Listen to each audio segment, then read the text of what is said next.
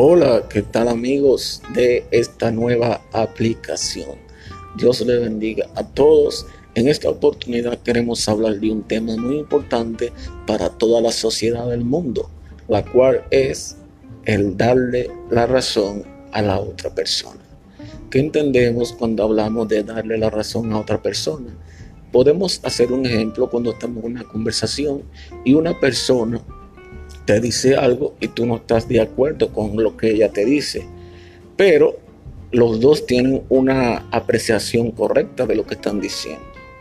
Quiere decir que lo que él está diciendo no es incorrecto, pero para ti sí es incorrecto.